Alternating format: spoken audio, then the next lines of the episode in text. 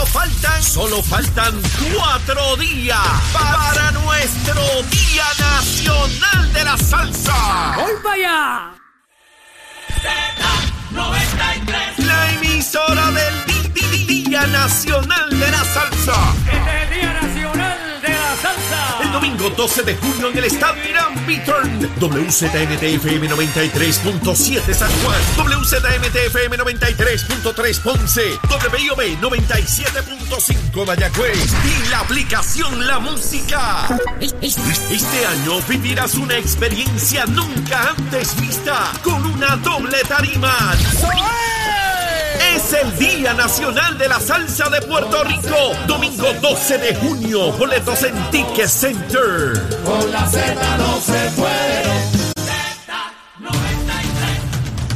Buenos días Puerto Rico, buenos días América. Comienza Nación Z Nacional, soy Leo Díaz. Hoy es miércoles 8 de junio del año 2022, contento como siempre de estar con ustedes. Un día más, una mañana más para la quema del cañaveral, el análisis que usted espera, es- disfruta y añora todas las mañanitas con Leito Díaz, por supuesto. Es con Nación Z Nacional por el Habla Música y Z93. Comenzamos, comenzamos aquí tempranito en Nación Z Nacional, mis amigos. Espero que estén ya en el trámite del desayuno y los que han sido más afortunados, pues que ya lo hayan hecho en horas más temprano de la mañana. Mira, yo como siempre a las 5 y cuarto, 5 y 20, 5 y media, ya estoy tomándome mi cafeíto como tiene que ser, preparando noticias, evaluando todo lo que está ocurriendo para identificar y seleccionar aquellos temas que a mi juicio son los de mayor relevancia, por lo menos desde mi opinión, ¿verdad? Para discutirlos con ustedes durante do- dos horas. Eh, recordando siempre que estamos a través de Mega TV Z93, la emisora nacional de la salsa, la aplicación La Música y nuestra página de Facebook de Nación Z. Siempre contento y privilegiado de la audiencia de todos ustedes. Recordando también que este domingo, este domingo 12, miren el Estadio Irán el Día Nacional de la Salsa, y abrieron unas secciones nuevas en arena que con 20 pesitos usted está, mire allí, pasándola espectacularmente desde por la mañana hasta por la noche. Eh, Dos tarimas, en fin, el, tiempo está perfecto, soleado, nítido, ese sol caribeño, tropical, boricua, que nosotros nos encanta y disfrutamos tanto. Pues este domingo, el Día Nacional de la Salsa. No se lo puede perder. Usted es salsero, usted que está pegado a Z93 ahí todo el tiempo, todo el tiempo escuchando salsa de la buena. Bueno, vamos rapidito con el COVID. Eh, 377 personas hospitalizadas. Ya ven, eso parece un trompo dando la vuelta en el mismo lugar. No baja de 350 ni llega a 400. Ya llevamos semanas ahí. Eh, personas falleciendo lamentablemente por esta condición. Cuidado, cuidado. Sabemos que en verano nos congregamos en muchísimos lugares, playa, este, en familia, eh, los muchachos de vacaciones no tienen clases, eh, están en sus campamentos, en fin, tenemos un tránsito distinto al que de ordinario tenemos el resto del año cuando está todo el mundo básicamente pues en sus quehaceres ordinarios. Así que el verano eh, conlleva un comportamiento social un tanto distinto, eh, pero debemos siempre tener cuidado con el COVID. Está los niveles de positividad sobre el 30%, así que hay COVID donde quiera, ¿sabes? En el río, en la playa, en la piscina, en el aire, debajo de la tierra, donde quiera está el COVID, ¿sabes? Así es que cuidado con ese muchacho, que es peligroso, el COVID ese. Bueno, eh, Luma, Lumita, Lumera, seguro, Luma, Lumita, Lumera, ese toro enamorado de la Luma. Mire, eh, ¿sabe cuántas personas, ah, personas no, abonados estaban sin energía eléctrica? ¿Cuántos contadores de energía no tenían energía esta mañana a las 5 de la mañana cuando verifiqué? 428. ¿Usted puede creer eso? Casi un millón y medio de abonados en Puerto Rico, casi un millón y medio, un millón cuatrocientos sesenta y pico de mil. Solamente no tenían energía eléctrica a las 5 de la mañana de hoy, 428. ¿Alguien les ha dicho eso en un titular hoy? ¿Alguien les ha dicho qué bien está trabajando esta cosa? No. Le dicen cualquier barbaridad. Y algunos políticos, pues también sacando punta cuando hay un problema. Sí, políticos que no se ganan un titular, excepto cuando salen por ahí a decir que el mundo se va a acabar, que mucho incompetente hay. Pero bueno, eso es parte de esta gusanga. ¿Sabe cuántos habían hace unos minutos antes de comenzar el programa? Sí, pues yo no vengo aquí a inventármelas, ni que yo creo, ni mi opinión, y esa gusanga que hacen otros por ahí. Yo les traigo datos, los datos a los cuales tengo acceso y que nadie cuestiona. Porque si estos datos no fueran ciertos, yo les he dicho que Jaramillo andaría en una procesión descalzo por la avenida Ponce de León, con el sol caliente que está gritando que eso es falso. Y detrás de él los que son más y no tienen miedo, gritando que eso es embuste. ¿Sí? Son unos embusteros. No nos dice nada, calladito. ¿Sabe cuántos habían antes de comenzar el programa? 1022. Mira, subió un chililín, un chililín. 1022. Por supuesto que yo quiero que sean cero, pero en cualquier sistema del mundo, cualquiera, de lo que sea, de agua, de luz, de teléfono, de lo que sea, siempre hay falla. Siempre, yo no conozco ningún sistema. Si alguien sabe de algún sistema perfecto en alguna parte del globo terráqueo, me avisa. A lo mejor en otro planeta, pero en este, en este, hasta donde yo conozco, a lo mejor se inventaron una cosa hace 10 minutos que yo no sé, pero hasta donde yo sé, todos los sistemas tienen fallas, unos más y otros menos, unos con mayor y con menos eficiencia en, distintos lugares del mundo. Si de esta humanidad grande a la cual pertenecemos, a la Pangaea, ¿sabe usted que se le llama Pangaea? No lo sabía, ¿verdad? Pues la Pangaea esta donde nosotros vivimos, ¿sí? El planeta Tierra. Fíjense que es el planeta Tierra, hay más agua que tierra, debería ser el planeta agua y no tierra, pero bueno, no me voy a meter en esas disquisiciones filosóficas. Este, hay preocupación en torno a los abastos de agua y es que están entrando los principales embalses de agua como La Plata y Carraízo a niveles de observación. ¿Qué quiere decir eso? que, hay agua suficiente, pero que va bajando a un ritmo que preocupa porque no está lloviendo lo suficiente. De esto continuar en esa situación en algún momento, esperemos que no, ¿ah? no estoy eh, diciendo esto para salir como locos y una gritería por ahí para abajo, es para que tomemos conciencia primero de que no utilicemos agua de más. ¿Verdad que a veces nos ponemos a lavar la cera? prendía la, manga. Decimos prendemos la manga. Prendemos la manga y, la, y, barremos la cera tirando agua. No podemos hacer eso. No podemos desperdiciar agua. Hay que ser frugales. No, no que no nos bañemos, hay que bañarse, si no uno apesta. Seguro, hay que bañarse. Pero con calma, no, no botemos media hora de agua.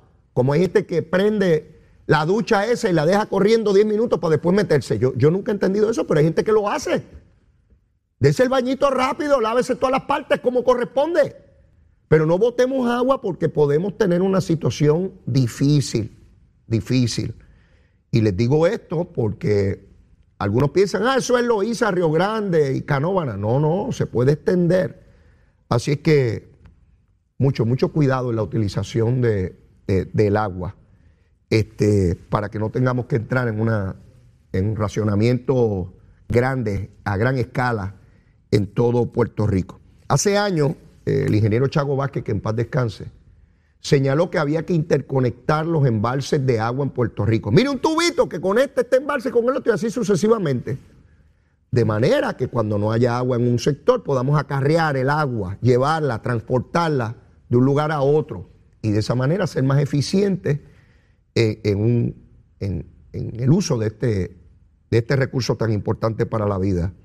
Pero bueno, eso no lo hemos hecho, no sé cuándo lo iremos a hacer, pero tiene que estar dentro de las prioridades de infraestructura de Puerto Rico. Oye, el supertubo, ¿se acuerdan del supertubito? Sí que no lo querían unos sectores en Puerto Rico, pues ese tubito desde allá, desde Utuado, trae agua al área metropolitana y no hay sequías en la zona metropolitana desde 1994 porque Pedro Rosselló, ¿se acuerdan de aquel pájaro que se llamaba Pedro Rosselló?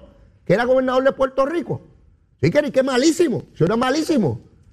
Pues gracias a ese pájaro tenemos hoy ese sistema que acarrea agua de lugares tan distantes a la zona metropolitana de San Juan, reconocido por todos los que han dirigido la Autoridad de Energía Eléctrica, bajo los PNP y bajo los populares. Ahora lo reconoce todo el mundo, como está hecho.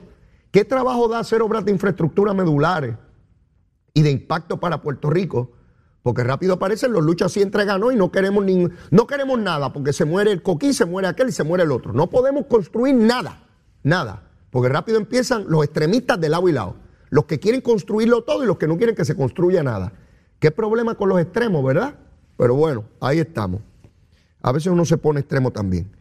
Así que eso con relación a los embalses de agua. Quiero dirigirme ahora a un asunto que había estado pendiente a ver cuál era su resolución, particularmente en la Cámara de Representantes. Ustedes recuerdan la representante Lizy Burgo. ¿Ustedes saben quién es? Que no saben. Lizy Burgo es la representante del partido Proyecto de Dignidad. ¿Se acuerdan? El partido religioso. Partido religioso.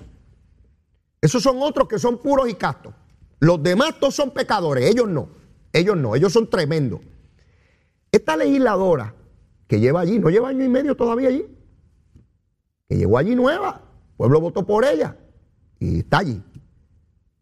Contrató a una directora de un colegio privado, la contrató como directora de su oficina y a su vez era directora de un colegio privado. Hasta ahí pues no hay problema, pues tiene un colegio y trabaja.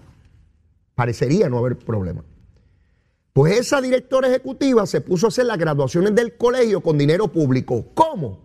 Utilizando la facilidad de la Cámara de Representantes, la luz, el agua, las instalaciones y todo eso. La legisladora lo sabía. ¿Por qué lo sabía? Porque primero sabe que es la directora de un colegio y segundo ella comparecía a las graduaciones allí en la Cámara y la felicitaba por ser directora de un colegio, por estar haciendo la graduación allí. Le radicaron una querella y en el día de ayer de forma unánime, o sea que todos los partidos representados en la Comisión de Ética de la Cámara de Representantes determinaron que hay causa para determinar que ella violó el código de ética de la Cámara de Representantes. ¿Por qué es importante esto? Porque yo he repetido y repetido y repetido que las fallas humanas no tienen que ver con partidos políticos tiene que ver con la persona. Eso de que alguien pertenece a un partido o a una religión o a un vecindario o a una clase económica o a un equipo deportivo o a determinado país, no hace uno puro ni casto. Nada de eso. Es la naturaleza humana. Sencillo. Pueden haber 50 pillos en un lugar que yo voy y yo no soy pillo. ¿Cuál es la situación? O pueden usar droga, como muchísimos sitios donde yo tuve que tramitar durante toda mi vida, en el barrio, que había gente que usaba droga, y yo no usaba droga. Y no me metía ni cocaína, ni marihuana, ni ninguna porquería de esa. Pero hubo amigos míos que sí cayeron. Y no quiere decir que porque tenía amigos que estaban en droga, yo soy tecato o pillo. Sí, hablo como se habla en el barrio, le estoy hablando como se habla en la calle, no la bobería esta que algunos quieren hablar para escucharse bonito. Yo quiero que todo el mundo me entienda que todo el mundo me entienda. Y usted puede vivir en una comunidad donde hay muchísimas personas que fallan y usted no tiene por qué fallar. Esa cosa de que, ay, se metió a eso porque viene de un barrio pobre. Mire, no me venga con esa gusanga a mí. La inmensa mayoría de la gente que vive en un barrio pobre no son ni narcotraficantes, ni son tramposos, ni pillos. Esta cosa de que si viene de un barrio pobre tiene que ser de tal manera. Ah, y si es de buena familia, como he dicho tantas veces, si tiene chavo es de buena familia. Pues hay también gente de, la supuesta buena familia que venden este cocaína y se meten cocaína. Y traigo esto sobre el caso de Lisi Burgos, porque es similar al caso de Nogales.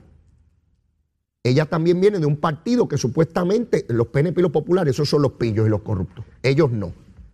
Pues Nogales tiene un caso ahí pendiente está, eh, referida al FEI por no informar un montón de propiedades que escondió, nadie sabía. Ni los de Victoria Ciudadana sabía que tenía un montón de propiedades a su nombre eh, en Palmas del Mar, en un Macao.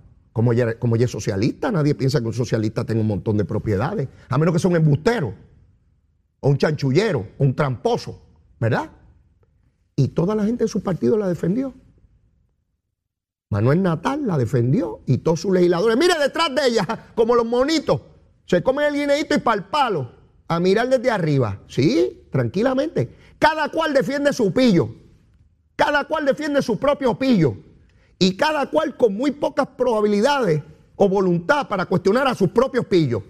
Siempre el pillo es el del otro, el mío no. El mío es un pillo bueno. El mío es un pillo que, que no es tan pillo nada. Aquel es más pillo que el mío. ¿Sí? Y ahí está la discusión entre partidos políticos en Puerto Rico. ¿A dónde va a llegar el caso de Lizy Burgos? Pues no sé, porque yo no, yo no conozco los detalles de eso, lo conocen ellos en la Comisión de Ética. Pero no es el único. Mire lo que ocurrió ayer también. Representante Orlando Aponte Rosario. Este es abogado. Este es abogado. ¿De dónde es este pájaro? Este es de Orocovi, Villalba, Barranquitas y Cuamo. Este es nuevo, este no lleva año y medio allí tampoco. Este es el mismo que pedía que Ricardo Rosselló eh, había que traerlo y que es un bandido. Este es el mismo que decía que Cari Pierluisi tiene que rendir informes de. Este, este hombre, mire, esto es un agente del orden público. Él va por ahí diciéndole y exigiéndole a todo el mundo que cumpla con la ley y el orden, porque este es hombre puro y casto, otro puro y casto. Para que usted vea la masa de hipócritas que hay aquí, hay que velarlo, olvídese del título, hay que mirar bien qué es lo que hacen. Pues este pajarito, legislador, radicó un proyecto de ley para que después de los 18 años no se tuviese que pasar pensión alimenticia. Oigan bien, porque no he escuchado ningún grupo feminista hacer señalamiento de esto. ¿Dónde están escondidas, mis queridas amigas? Del Frente Amplio de Mujeres. Sí, de las luchas sí y entregas no. ¿Dónde están los grupos feministas reclamándole a este bandido? ¿Cómo es posible que miles y miles de mujeres en Puerto Rico tienen que estar yendo a Sume, a los tribunales, para exigirle a los padres de sus hijos que pasen la pensión hasta los 18 años nada más. Ay, que se computa hasta el 40%. Mientras radique esa legislación y la cabildeaba y la llevó a votación, él pasa a pensión alimenticia. Él radicó y pretendía aprobar un proyecto para su beneficio personal. Mire qué tronco general y tiene la careta de pararse en ese hemiciclo a pedir que voten a favor de eso. Ayer se lo derrotaron. Se lo derrotó la misma gente de su partido y los de los otros partidos. ¿Cómo es posible que miles vayan a Sume? Miles de mujeres puertorriqueñas tienen que dar unas luchas incesantes, trágicas, para procurar que se les pague la pensión alimenticia de sus hijos. Ah, porque hay que jóvenes después de los 18 años que tienen que la capacidad de generar sus ingresos. Ah, bueno, pues que no quiera la pensión, que vaya y diga que no se la paguen. No al revés. No por la excepción vas a eliminar las reglas. La inmensa mayoría necesitan esos recursos adicionales si continúan estudiando. Y necesitan esos recursos aun cuando tengan un pequeño trabajo. Mire, esa es mi responsabilidad como padre. Yo pienso en mis tres hijos. ¿Quién rayo tiene la obligación de echarlos para adelante? Mi esposa y yo. Los que los trajimos al mundo. Ningún tribunal me tiene que decir cuánto tengo que darle. Le tengo que dar todo lo que le tenga que dar. Si yo los traje al mundo y mi esposa, ambos tenemos esa responsabilidad. ¿Cómo va a venir un pájaro a meterse en la legislatura a beneficiar? Ah, porque ahora voy a pagar hasta 40% y, y hasta los 18 años. No, no es que le derroten el proyecto y me dijeron que le radicaron una querella en ética. Yo quiero ver qué hace la, la comisión de ética de la Cámara con este señor. ¿Puede venir gente allí a radicar proyectos para beneficiarse económicamente? ¿No hay conflicto de interés? Esto es serio y yo no escucho a nadie plantearlo.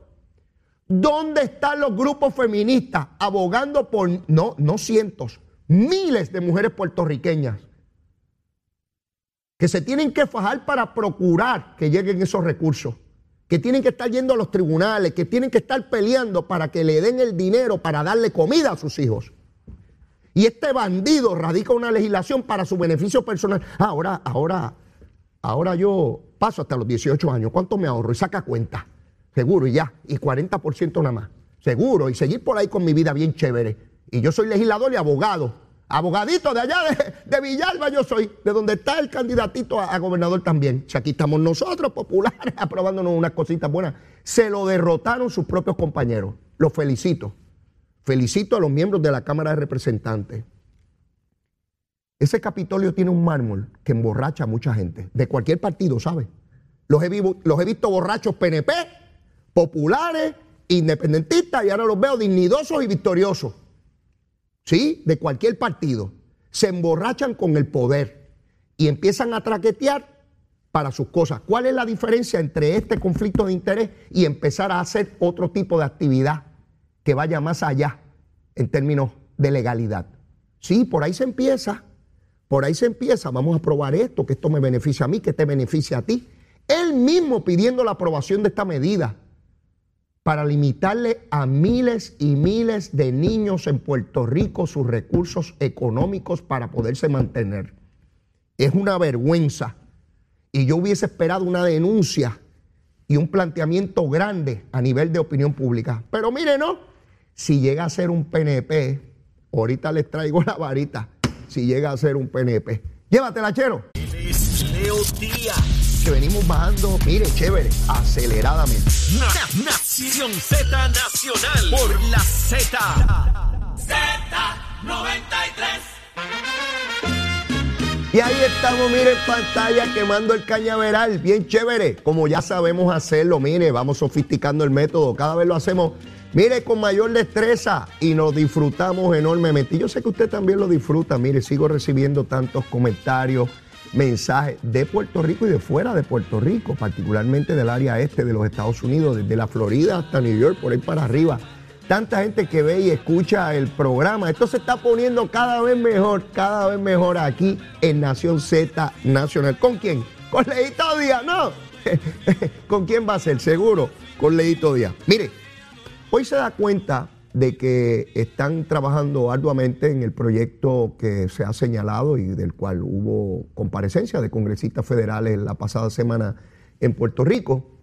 Se trata del proyecto sobre estatus y ya Grijalba señala a través de eh, personas que trabajan en su oficina que se está confeccionando el proyecto. Básicamente están revisando o repasando eh, con alguna posibilidad de enmienda, ¿verdad? Hasta donde se adelantó la semana pasada, para definir claramente y que no haya problema en términos de la ciudadanía americana. Mire qué interesante. No se trata de aclararlo en cuanto a la estadidad se refiere. Eso es ciudadanía y punto. Y usted nace ciudadano americano y se acabó. Es con relación a la libre asociación y la independencia. Qué cosa, ¿verdad?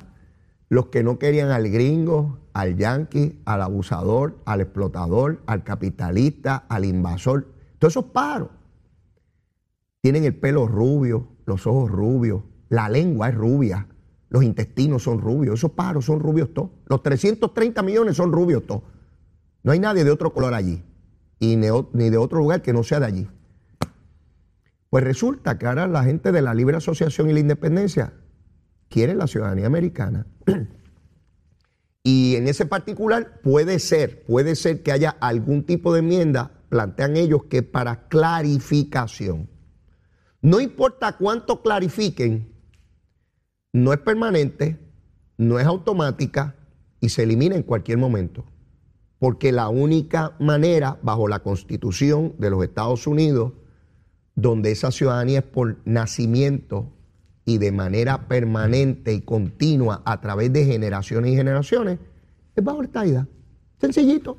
Miren, bien sencillito. No hay que coger un curso en electrónica, ni en, ni en tenis de mesa, ni, ni, en geografía, ni en astrofísica, no, ni, ni de lavar plato, ni de fregar. No hay que coger un curso de nada de eso para saber que la única manera de garantizar esa ciudadanía es bajo la estadidad.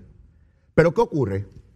Hay sectores que pueden estar identificando este punto para tratar de descarrilar el proceso. Oigan bien, oigan bien. Lo único que les queda a los opositores de la igualdad es retrasar lo inevitable. No es evitarlo, es retrasarlo porque el proceso está encaminado, puede tardar más, puede tardar menos, pero es inevitable que vamos hacia la igualdad.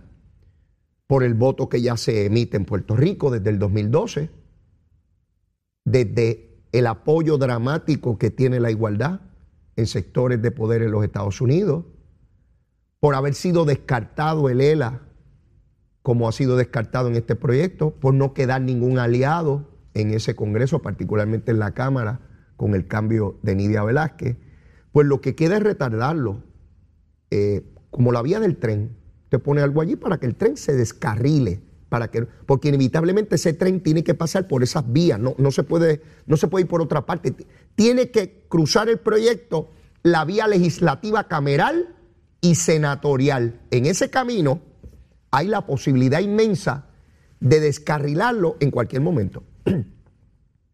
No hay que hablar con los 435 legisladores en la Cámara, ni con los 100 senadores. Basta uno que esté en un punto neurálgico y decisivo para descarrilarlo.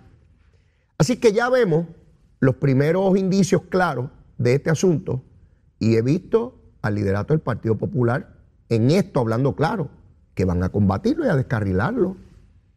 Yo los entiendo, no los estoy justificando, pero los entiendo que no les queda nada más. Fíjense que no hacen ninguna propuesta.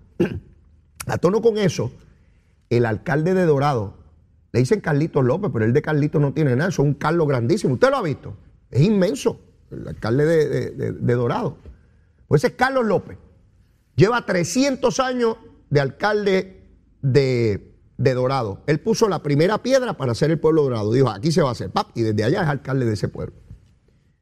Dice el alcalde de Dorado que nadie puede dudar que es Estado librista, pero es un Estado librista, mire, que le gusta la ciudadanía americana, que le gustan las ayudas federales, que cree en la unión permanente, pero bajo la colonia.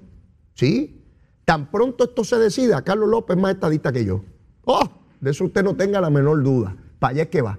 Pues tratando de meterle un dedo en el ojo a la gente que cree en la libre asociación y la independencia, dice que hay que hacer un referéndum dentro del Partido Popular. Oiga, oiga esto, oiga esto, el muchacho se las trae.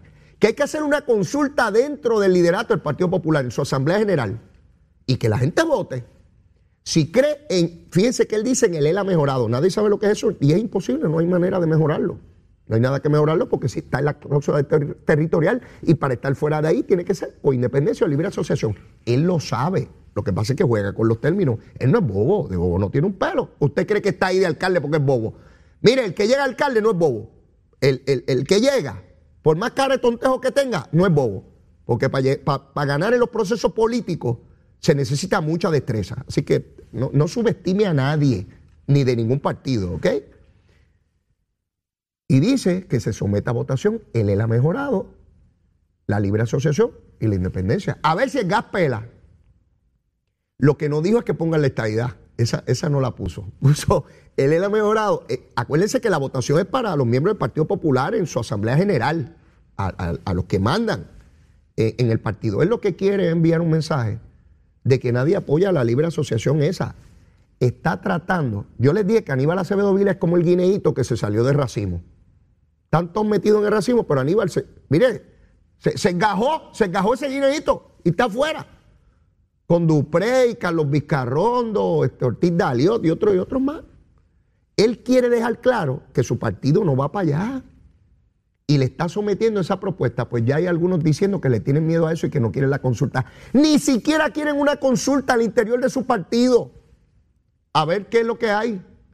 Sí, el de Comerío, Josian, el patriota, el poeta, pues Josian es, poeta. Él siempre está hablando y llorando por ahí de que tiene problemas en su municipio. No, no propone ninguna idea, pero siempre está llorando que le envíen chavos de San Juan. Que él tiene unos plátanos allí que se le quemaron los plátanos. Y unas yautías y unos ñames. Y que él es jíbaro y se pone sombrerito y toda la cosa, y patria y toda esa cosa. Pero pidiendo fondos federales para comerío, ¿sabes? No, no los pide chino ni los pide español, le pide chavito y, ciudadanía americana también. Pues bien jíbaro y, y bien este, hasta nacer en la luna. Pues ya se le dijo que no quiere ninguna consulta porque eso es trampa. Para que ustedes vean que la inmovilidad es genética, es de adentro, es institucional. No se cuestionan, ni se preguntan, ni se contestan ellos mismos sobre qué quieren para Puerto Rico. En un momento de decisiones importantes y decisivas para este pueblo. Tenemos el Congreso de los Estados Unidos a punto de aprobar en la Comisión de Recursos Naturales y en el Pleno Federal. Quiero ver esa votación. Ustedes no. Quiero ver el día que llegue esa votación y empiecen a bajar los números a favor y en contra, a favor y en contra. Y veamos quiénes son los que votan a favor y quiénes en contra. Que veamos, que veamos al gringo hablando, al americano. Sí, porque ya no va a ser Nidia Velázquez, Alexandria Ocasio y Darren Soto, o Steny Hoyer o Nancy Pelosi solo los que hablan. son los 435 senadores federales de los 50 estados de los Estados Unidos votando sobre el destino de Puerto Rico, unos a favor y otros en contra. Vamos a ver cómo parte el bizcocho. Sí, el gringo hablando, el gringo, el americano. Sí, y aquí unos asustados, muertos del miedo. Pidieron por décadas que el gringo hablara y cuando el gringo empieza a hablar salen corriendo. Mire, parecen cabros. Los cabros, cuando usted le mueve hojas secas en el campo o en la ciudad, salen corriendo. Los cabros le tienen muchísimo miedo a, las hojas secas. Pues mire, así están, como el cabro corriendo monte abajo, como la.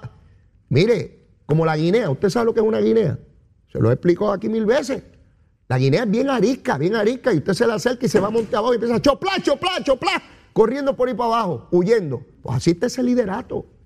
En vez de afrontar y creemos en esto y vamos a defender esto. Pues no, asustado dentro de toda la cosa. Así que Carlos López proponiendo una, una consulta al interior de su colectividad y otros asustados diciéndole que no pregunten nada. Que es mejor no saber. Mire, que es mejor no saber ni preguntar nada de lo que hay.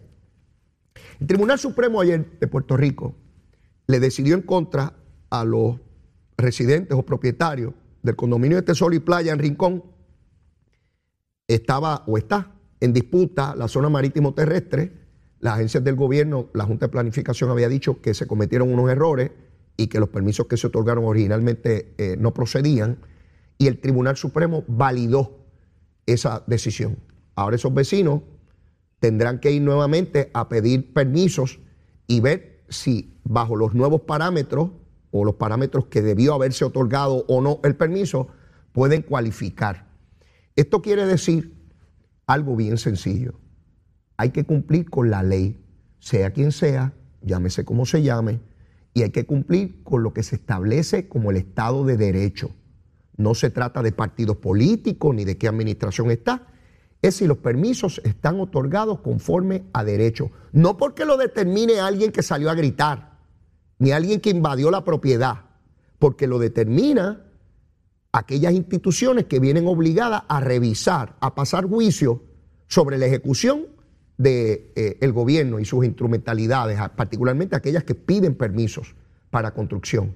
Y todos debemos ser celosos de ese cumplimiento de la ley para todo el mundo, no solo y playa nada más, para todo el mundo. Esto es un mensaje claro de que nuestro sistema funciona, ¿ves? No gritando, no insultando, haciendo los planteamientos de rigor en las instituciones a las cuales hay que requerirle. Y hay que fiscalizarlas y hay que reclamarle y si hay que hacer una protesta se hace.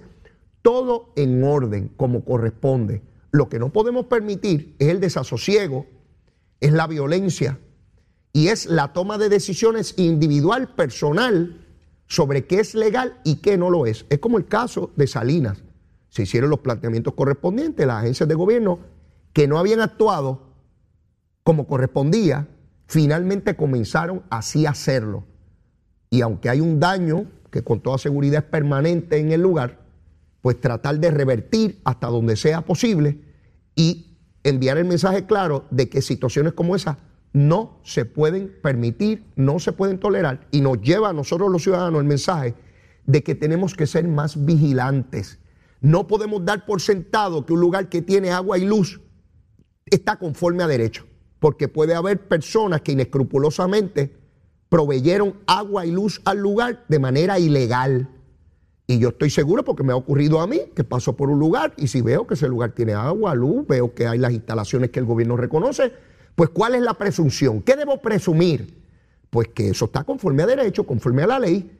Y eh, eh, tienen que haber ciudadanos que conforme a eso también hacen inversiones, compran pensando que todo está eh, legalmente y resulta que no lo estaba. Por tanto, tenemos que ser más vigilantes y tenemos que ser más fiscalizadores en términos de lo que ocurre, particularmente en nuestros recursos naturales, que hay muy poca conciencia todavía y muy poca educación en nuestro sistema eh, escolar público y privado sobre el medio ambiente.